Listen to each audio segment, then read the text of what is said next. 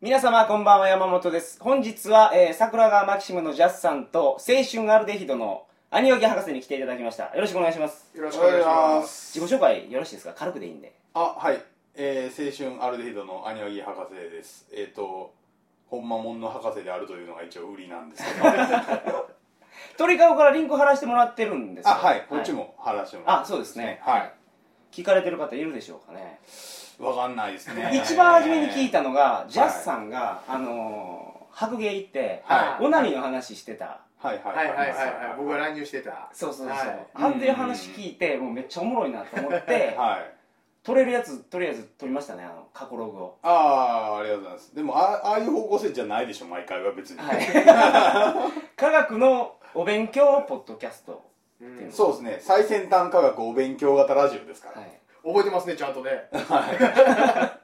ターゲットは高校生って言ってるんですけどあれほんまに高校生なんですはい。最終目標高校生です。うん最終目標は高校生が科学に興味を持って日本が復興するっていうのが目標なん で。おおそこまで、はい あなるほど。はい。僕が宗教を倒したいのと同じ理由です ね。はいはい。そうですね。でも科学と宗教やったら宗教の方が大きいかな。話が。歴史がちょっと深い。あの、あと多分反撃が強い。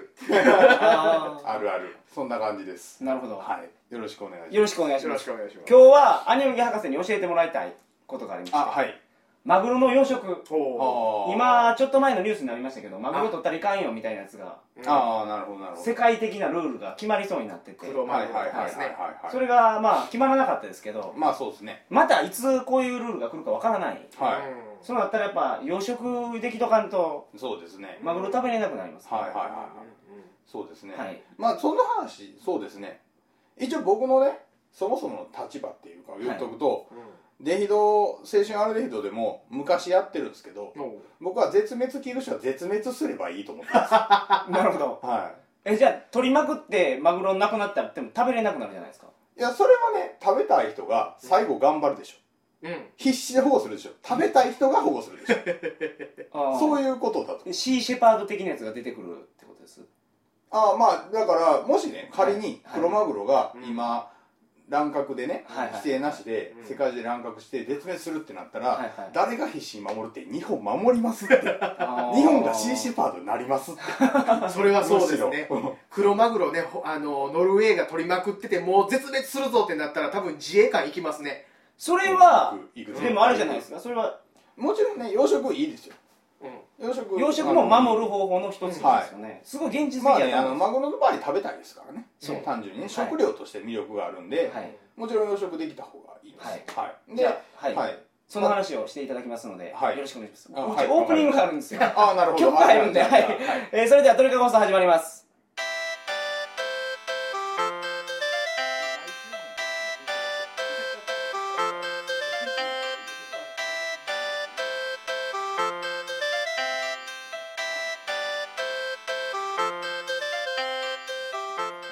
改めましてこんばんは2010年5月28日金曜日鳥かご放送第229回をお送りします番組に関するお問い合わせは info.tkago.net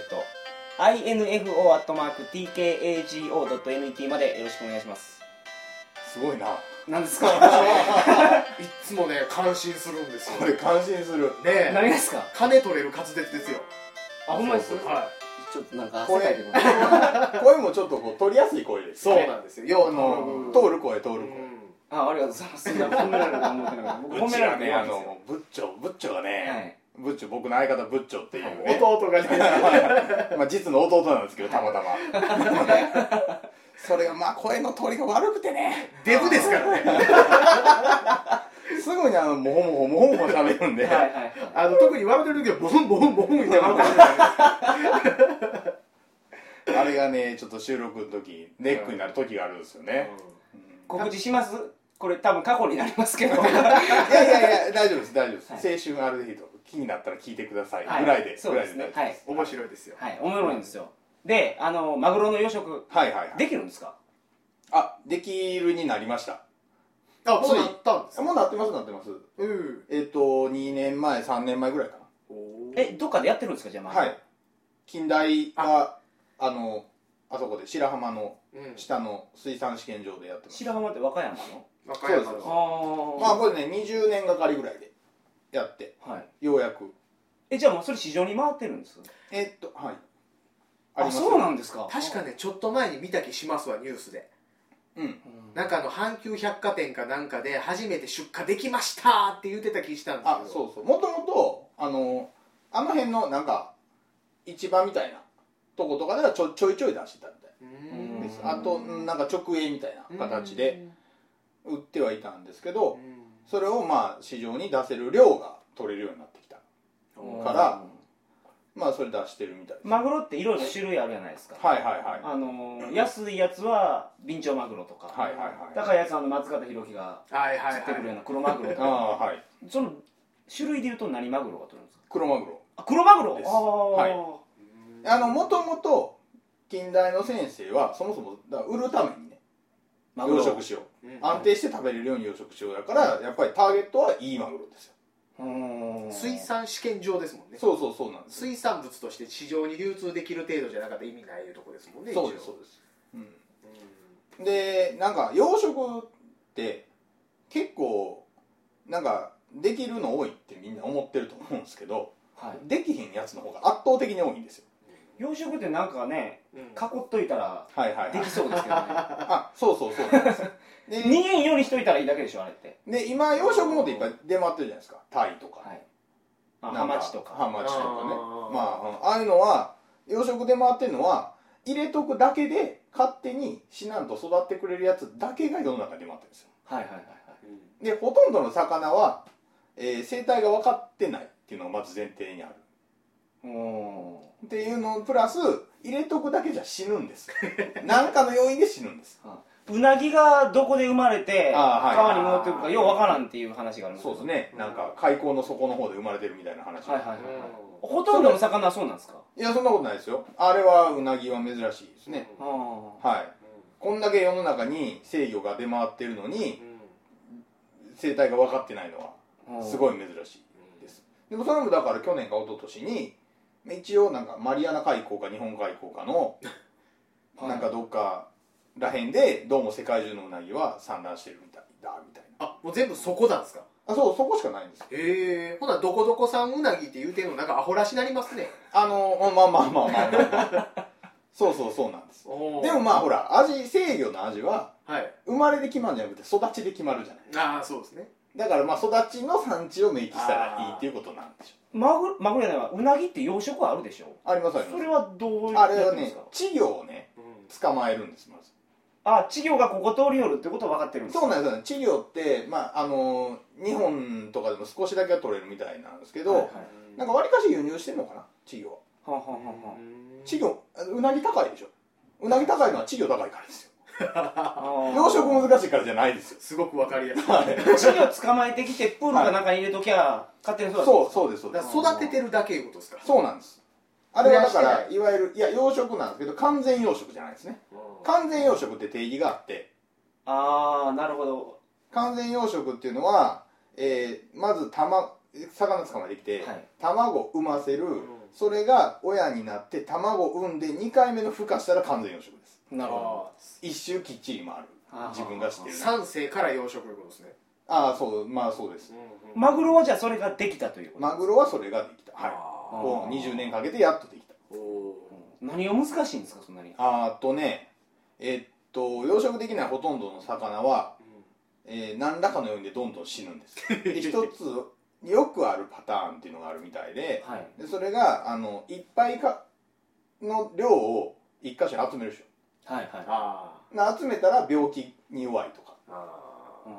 あと共食いとかねーああんであとマグロなんかの場合はマグロってよく泳ぎ続けないと死ぬみたーいな回遊魚そう回遊魚ーで、その中でも最大で最速の部類なんで筋肉の塊なんですよねマグロってわりかし、うんはい赤身ばっかりですもんねそうなんですそうなんです、うだからそういうやつに限って意外と外皮が強くなかったりするんですよん運動能力が高いけどあその皮は別に硬くないんですよ素早さ高いけど防御力低いそうそうそうそう そんなサンサンマなんかも結構買うの難しいってあーそサンマはねあの水族館の飼育が長年成功しなかった魚でうなんですそかへれも最近なんですやっと今日なんか本日本だと福島にある光り物はなんか養殖しにくそうなイメージがありますそれは正しいであそうなんですか、す、はへえいね、光ってるやつはなんで光ってるかというと、はい鱗がないから光ってるわけですあおーなるほどああサンマなんか咲いたるもんでしょはいはいサンマの鱗剥がさないですよね、うん、だからサンマって衝突にむちゃくちゃ弱いんですよおーなるほどほうほうほうでそれのせいで要は水族館で買ってもすぐ死ぬからあ水族館の飼育すらできなかっあなるほた、そそれともう一つはい魚って共食いしても問題ないんですかありますあるんですかはい魚は魚食べますよね魚は魚食べます親戚食べてるようなもんでしょあれどはいはいはいでも共食いはダメなんですかなんか危険になったりするんですかあいやいや共食いしますよあー全然危険とかならないならないと思います、はいはいはい後輩じゃないんでうんうんうんうんあじゃあ共食いしたらその絶対的な数が減るからそう養そうそう殖上問題があるってことですかそうなんですそうなんですでえっと、まあ、マグロなんかはほんまにそういう代表的ないっぱい問題を抱えてる魚ではいマグロって回遊魚じゃないですか、はいなら、えっと、ある年に生まれたマグロがその場所に帰ってくるまで何年もかかるとしますねはいな翌年に生まれた稚魚っていうのはうん絶対その1年前に生まれたやつと一生合わないわけですおおうーなるほど回遊してるからはいねはいはいタイミングずれて回遊してるから、はいはいはい合わないでしょ、うんでそうなると、えー要は自分たちの世界で同年代以外の人と合わないっていう価値観を持ってるわけですね、価値観ああ魚がそうそうそうそうそうだからマグロの中には、はい同じぐらいの大きさは食べたらあかんけどちっちゃいやつは食べていいっていうインプットがあるわけですよああなるほどなるほどとなるあとー養殖にすると次世代のやつが混ざってくるからでっかいやつがちっちゃいやつ食べるわけ ですあそれ大だきかさで多しから分判定してないそうそうそうそうそうあー回遊魚だからそんなんは必要なかったんですねあそれ食っちゃダメだっていうあ概は念いはいはいはいああ僕あの市民プールとかはいはいは行いくとこの流れる水があってですよねあー一周回ってるじゃないですかあんなとこに入れときゃはいマグロぐるぐるぐるぐる回ってですよねはいはい勝手に運動しとくと思ってたらそこで小さいやつを食べてしまうんですねそうなんですそうなんですそれは結構問題あったみたいですねおうそれどうやって解決させたんですかいやもう結局だから結構大変手かかってるんですけど、はいはい稚魚をもう年年齢とか大きさごととかもう下手したら1匹ずつとかもう分けるらしいです、水槽えだからまあ結構金かかるのはかかるんですよ、ままあ高値で売れるからいいんですけどねまあマグロマグロは、う最後だって1本100万とか200万とか、うんそんな桁で売れるわけですからそんなにでかくまでできるんですかああできるみたいですよ一匹一匹小分けしたらですよねはいもはうい、運動できないんでしょまあだからそこそこ大きくなったら共食いも下手くれもないじゃないですかああそうですね大大きいやつ同士やと結構おちょぼ口ですからねマグロねまあまあそうですねそうですねまあ 制魚でもやると砂漠砂漠カメうぐらいかな、んさばカツオはきついね感じちゃうかな なるほとど思うんでまあじゃあもううじゃあ解決方法としてははい小分けにしてそう特に稚魚の時ね稚魚の時小分けにして育てて、ある程度の大きさになったらでっかいプールで泳がすとかそんな感じです、うんはい、っうーんていうのとかあとマグロですごい難しかったって言ってマグロってねあの近代マグロっていう近畿大学マグロね、はいっていうのがまあ出てるんですけどそれで一番難しかったのはって言われて答えてはんのが餌なんですよねう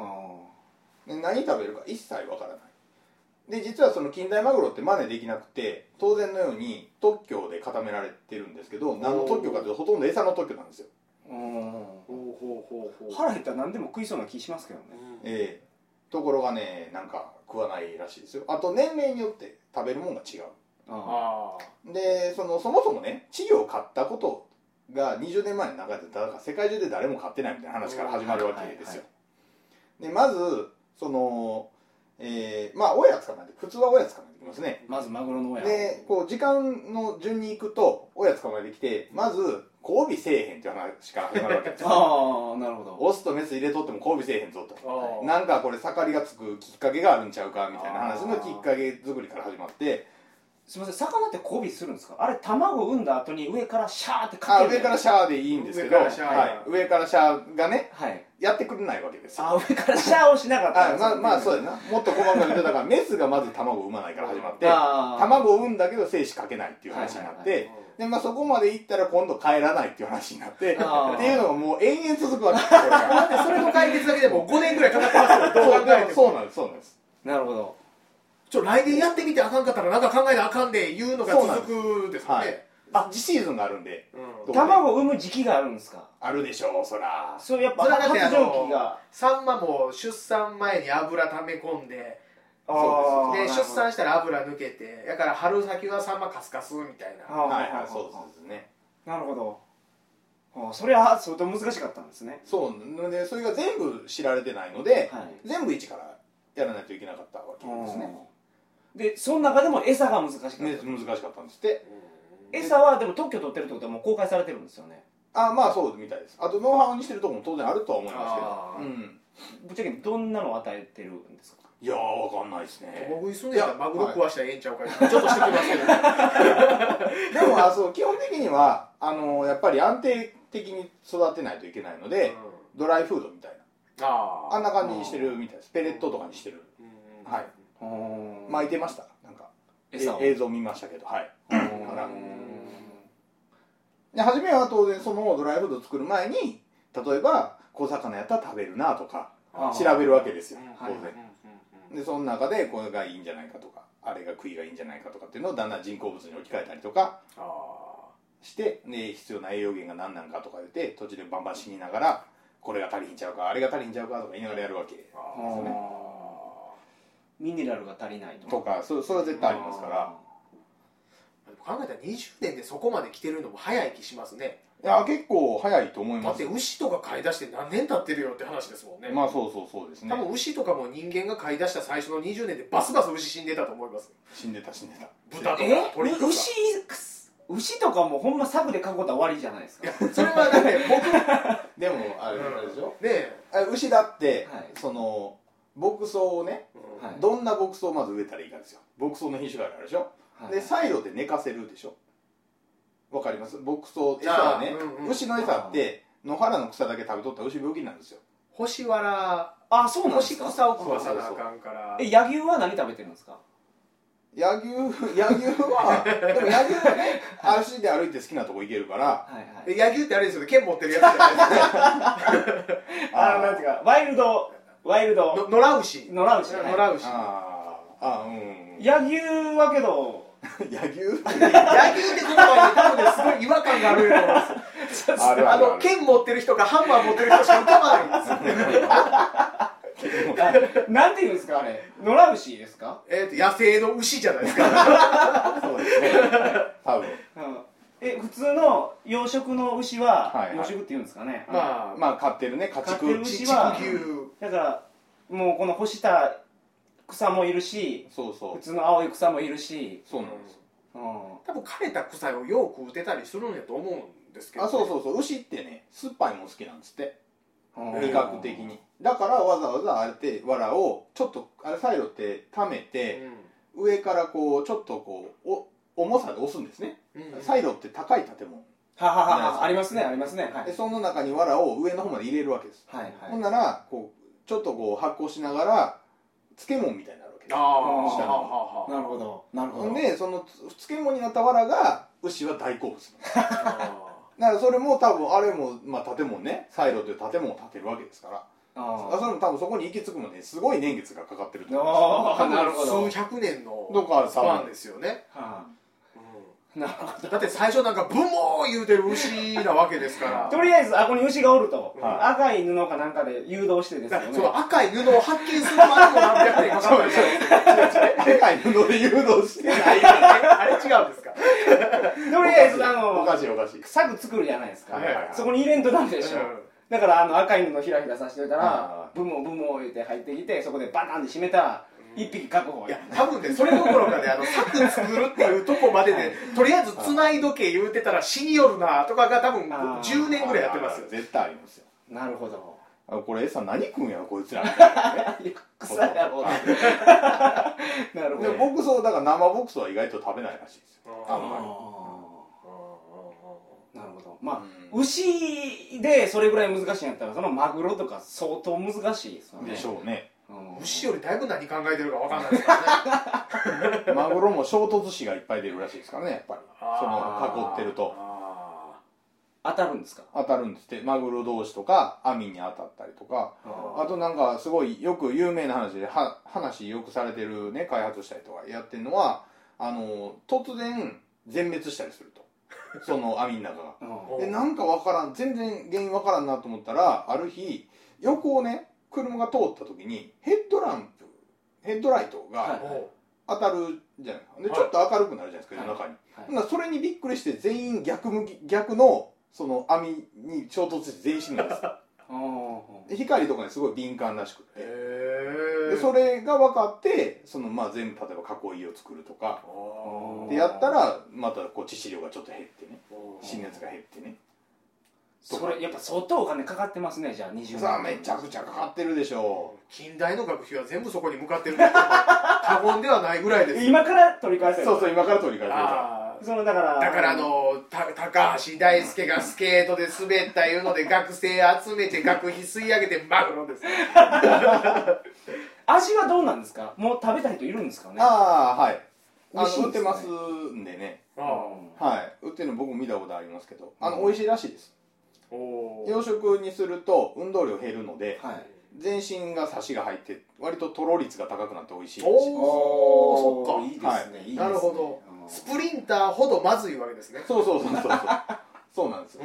鳩はそうらしいですよあそうなんですか電書鳩をはい僕の親戚がはいやっててはもう電書鳩食べてみたいなっいておお思ったらしくどうせタブルやった らあの賞取ってるやつ おお